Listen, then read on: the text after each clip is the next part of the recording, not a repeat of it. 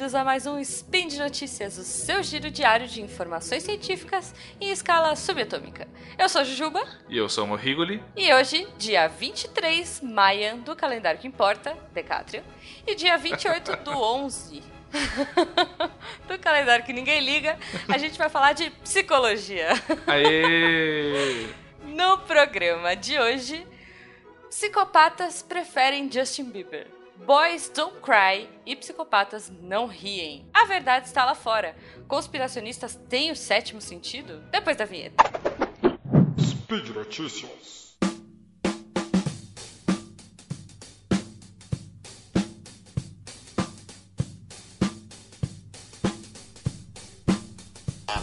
Então, nessa primeira pesquisa que a gente vai comentar, uh, pesquisadores da Universidade de Nova York uh, decidiram se perguntar o que, que os psicopatas gostam de ouvir. Porque uh, se a gente for. Por que não, né, gente? Por que não? Né? Afinal, você sabe que dentre os cientistas, os mais desocupados são os psicólogos, né? Então a gente vai sempre pesquisar alguma idiotice. É, e nesse caso, né, os pesquisadores da Universidade de Nova York decidiram pesquisar isso. Que tipos de, de música psicopatas uh, têm interesse. Até porque, Rigoli, os psicopatas do cinema têm um gosto bem específico. A gente vê, né, é, sei lá, é, música clássica, geralmente. Os caras têm gostos refinados, né? Sim, normalmente eles sabem tocar violino e apreciam Sim. Bach, apreciam Mozart, Beethoven. Exato. Só que, né, via de regra, a realidade não é tão glamurosa. Então, o que, que a gente decidiu fazer? Eles, na verdade, não pegaram psicopatas for real, assim, de verdade, mas eles aplicaram questionários que medem o grau de psicopatia que, que as pessoas têm. E todo mundo tem algum grau de psicopatia. Então, o que, que isso significa para fins científicos aqui? Que a gente está vendo um estudo correlacional. Né? Então, isso significa que quanto mais psicopatas as pessoas eram, mais elas tendiam a gostar dessas músicas que a gente vai comentar, ou menos daquelas que uh, uh, apareciam. E eles foram postos também para ouvir um monte de música, desde música clássica, né, a 100 mais da Billboard, né, que sim, tem um, um, um range de possibilidades bem grande, né? E, e como é feito com estudantes da Universidade de Nova York, a maioria dessas músicas eles nem conheciam. Eles não tinham uh, experiências emocionais prévias com as músicas, né? Porque era o Billboard do, de música clássica. Então, assim, tipo, a maioria deles, não que estudem música, né? Então, esse estudo uh, foi apresentado na, num encontro de, da Sociedade de Neurociência e lá eles puderam apresentar para os seus colegas esse maravilhoso achado que, por exemplo, aqueles que tinham um maior grau de psicopatia gostavam, por exemplo, de Justin Bieber, né? Olha aí, por que não, né, gente? É, de Eminem, especialmente a música Lose Yourself. Sobe o som aí. Olha, é, é, é como é que fala? Sugestivo, sugestivo. Sugestivo, né? Sugestivo. Lose, Lose Yourself, yourself, né? né? Uh, que aparece no filme Eight Mile, né? Uh, e outras músicas que vão aparecer aí, né? Uh, já quando a gente vai olhar o lado oposto da escala, né? A gente vai ver lá os menos psicopatas. A gente vai ouvir músicas mais country, assim, por exemplo. Oh, uh, Wayward Wind, né? Ou My Sharona, é, ou por exemplo Money for Nothing do Dire Straits, essa que por sinal é muito boa, o que deve significar que eu não sou muito psicopata, né? Porque eu, eu, eu adoro essa música. É, eu sou suspeita porque eu gosto muito de música country, então, eu, né? Já dá pra saber. e não, não sou muito fã do Justin Bieber, desculpa, não sou uma believer. mas, mas olha só, Rigoli, pensando, talvez a galera que escuta essas músicas, né, elas, elas mexem tanto com a cabeça da pessoa que ela fica meio maluca, não sei. Pode ser. Essas músicas. É, eu acho. Olha, trouxesse uma boa questão, que é. Isso a gente não sabe, porque como é um estudo correlacional, a gente não tem como saber o que é causa e o que é efeito. Então a gente sabe que isso são os dados. Agora aí, a gente vai ter que fazer mais estudos aí pra ver o que, que causou o quê. né? Olha, eu vou dizer que quando meu vizinho chega com o funk no último, no domingo, a uma da manhã, a minha vontade é um pouco psicopata. Mas enfim, vamos para a próxima notícia antes que eu me revele mais. Bom, esse outro estudo, então, ele ah, não é correlacional, ele, ele envolve, então a gente realmente está avaliando mais categoricamente as coisas e a gente está tentando estabelecer coisas mais relacionadas de causa e consequência. Então, assim, se avaliou uma série de ah, garotos, né, ou guris, como a gente diz aqui no sul, Piás. os piá, vários piá, e ah, que tinha então uma, uma propensão a desenvolver psicopatia, né? Ou então um transtorno antissocial de personalidade na adultez. E o que, que esse estudo achou? Que um, uma das coisas mais importantes que são afetadas na psicopatia é a capacidade de se relacionar com os outros. E dentro da capacidade de se relacionar com os outros está em tu conseguir modular a tua emoção, ah, modular o teu comportamento de acordo com as reações ah, emocionais dos outros, o comportamento dos outros. Ou seja, tu lê o ambiente, tu se, con tu se contagiar com aquilo, né? E tu reagir a partir disso. Ou seja, quem num grupo de amigos aqui, quantas vezes a gente gravando um cast já não aconteceu? A gente começar a rir e rir muito mais efusivamente porque simplesmente os outros estão rindo. Mas- Sim, sim. Vezes a coisa nem foi tão engraçada, mas como tá todo mundo rindo, aquilo te, te, te fisga de um Contagia, jeito, né? te contagia. É, imagino que seja mais ou menos que nem essas séries de, de humor, assim, essas séries meio pastelões, que eles colocam a risada no momento que você tem que achar engraçado, né? Isso, a risada do Chaves, né? Editor, por favor, Uhum. Sim. por risada do Chaves. Só dando Espe- trabalho. Especialmente quando eu faço piadas. aquela, risada, Ah, pronto. aquela risada que tem 10 mil anos já. E. Muito bom. Ah, que não é que eu- nada, né? Tipo, sei lá o que é aquilo. É, então eles hipotetizaram, bom, será que então essas- esses adolescentes aí que estão para se desenvolvendo dessa maneira vão ter essa propensão a se contagiar com a alegria alheia, né? E o que, que eles descobriram? Que não, né? Que na Olha verdade, só.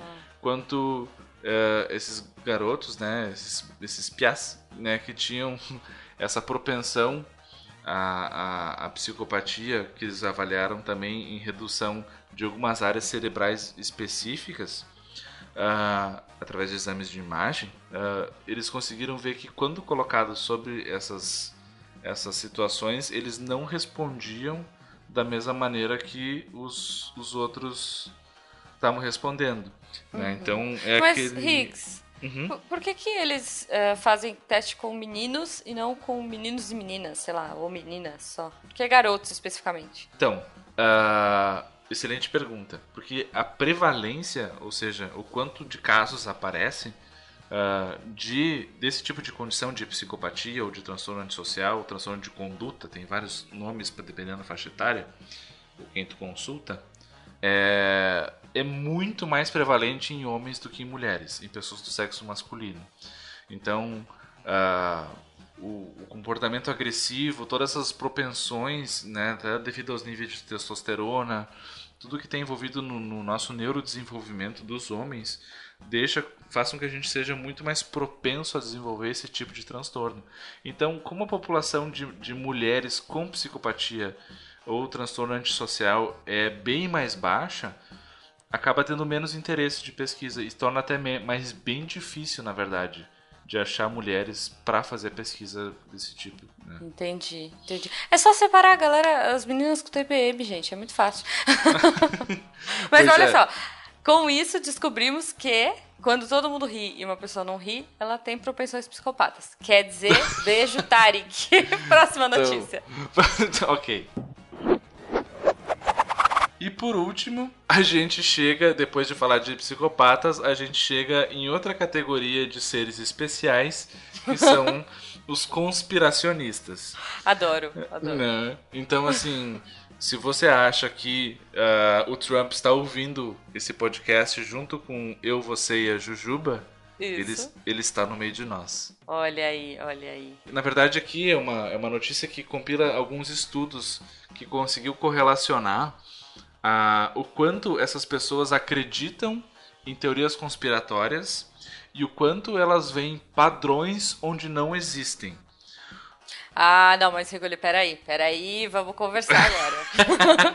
Quem nunca assistiu aquele filme de terror, que eu não vou lembrar o nome agora, porque para mim eles são todos horríveis iguais, e começou a acordar às três e qualquer coisa da manhã, que era a hora que o bicho vinha pra casa da pessoa. Ah, Se você sim. sabe aí, galera, põe aí no, no post que eu não lembro o nome do filme, mas olha, o que eu acordei depois desse filme, às 3h15, sei lá, 3 e não sei quanto, que eu nem lembro agora. E agora, até hoje eu tenho medo de olhar no relógio quando eu acordo de madrugada. é hora do capiroto. Coincidência? Eu acho que não. A Dani vai saber. Beijo, Dani. É, boa, boa. Qual que é a diferença? Provavelmente tu teve uma reação emocional em relação ao filme. ficou tá. ativada e isso vai passar. Com essas pessoas, não, né? São pessoas que realmente entram, às vezes, em estados quase que pré-psicóticos, né? Por exemplo, o presidente dos Estados Unidos é um reptiliano, uh, os, os Greys uh, assumiram o Vaticano e essas coisas do tipo. Então, Uh, por exemplo. Aliens, um... aliens estão aí, a gente. Isso. Deve ser com no Fantástico, inclusive. isso, isso. né, tem o ET de Varginha, né, tem todos uhum. esses. Uh, o ET Bilu, né, busque o conhecimento. Com certeza, o ET Bilu é muito verdade. É muito verdade. Né? Então, o que que, e como é que eles fazem para fizeram para descobrir isso, né? Testaram de novo aqui, agora de novo são pessoas sem nenhum tipo de de, de transtorno, nem nada assim, né? São pessoas da população geral. Que eles aplicaram um questionário onde tinha várias afirmações do tipo: o governo dos Estados Unidos tinha muito conhecimento uh, sobre o 11 de setembro antes dele acontecer, né? Eu acho que eu posso ler a mente das outras pessoas se eu quiser. Uh, e assim por diante, e ver, viram quanto elas pontuavam e nessas crenças de pensamento mágico e depois expuseram essas pessoas a ver uma série de resultados numéricos uh, de um procedimento padrão que a gente usa para aleatorizar, que é o jogar de uma moeda. Né? Então, assim, eram números que estava dando tipo 1001, 1001, 00001, 00, sei lá. Agora não vai ser aleatório porque eu não, minha mente não faz isso, mas o jogar de uma moeda faz. Né? Ok. Para fins de pesquisa. E aí isso eram códigos binários que escreviam Trump mente, sei lá, e, Trump isso, é um alien. Isso, exatamente, exatamente. Os nazistas estão no lado escuro da lua. E o que, que aconteceu? Aqueles que pontuaram mais alto na escala de quanto acreditavam em teorias conspiracionistas viram mais padrões nos números aleatórios. Ou seja, talvez essas pessoas tenham uma propensão a ver coisa onde não tem ver cabelo em cabeça de ovo, né? tá. Então, assim... Uh... Ou, ou elas são estão vendo a verdade. Não sei, olha aí. Sim, talvez elas tenham um olho de tandera e tenham a visão Pode além ser. do alcance. Pode ser, né? cara. Né? Uh, outro estudo fez um procedimento parecido, só que em vez de, de jogar moedas, eles botaram para ver quadros extremamente abstratos do Victor Varsolet, não sei como pronuncia. Muito aí os artistas me, me, corri, me, corrijam. E do Jackson Pollock. Quem já ouviu falar, ou joga no Google aí, quando puder, vai ver que é um monte de risco. É, o Pollock, ele, sei lá, fazia um. Ele jogava a tinta com um pincel e ele ia jogando num, num padrão meio aleatório. Isso, é muito isso. expressivo, é muito interessante o quadro, realmente é incrível. Mas é pouco aleatório. É, né? Isso. A ideia. Ele, ele nunca se propôs a fazer um padrão, né? Não, ele, não. É, é, a proposta dele é outra, né? Assim. Era exatamente o, o caos, muitas vezes. Então, uh, e aconteceu a mesma coisa. As pessoas, tá. pessoas começavam a ver padrões que estavam ali, que Naves, tinham mensagem. Né, que... é, não sei se chegou Eram a tanto. os deuses astronautas? não sei se chegou, se chegou a tanto, mas com certeza uh, eles não chegaram e disseram Não, não, isso é só um monte de risco e pontos e tal. Né? tá. uh, enquanto aqueles que pontuaram baixo, né, eles acabaram de não, acho que isso daí não tem nada demais. E então assim, se começa a levantar a ideia de que talvez tenha uma uma uma autossugestão, talvez, uma propensão a ver coisas onde não existem. Por exemplo, uh, padrões nas nuvens ou padrões correlacionais, de tipo, ah, a bolsa caiu depois que eu passei mal do estômago.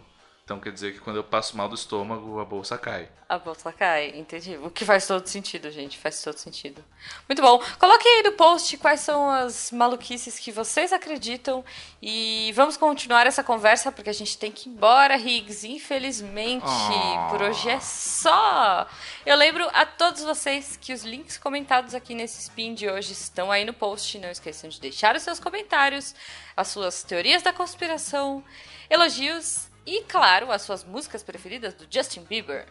Lembrando ainda que esse podcast só é possível acontecer por conta do seu apoio no patronato do SciCast, tanto do Patreon quanto do PagSeguro. Um grande abraço para vocês, coloquem seus chapéus de alumínio e até amanhã.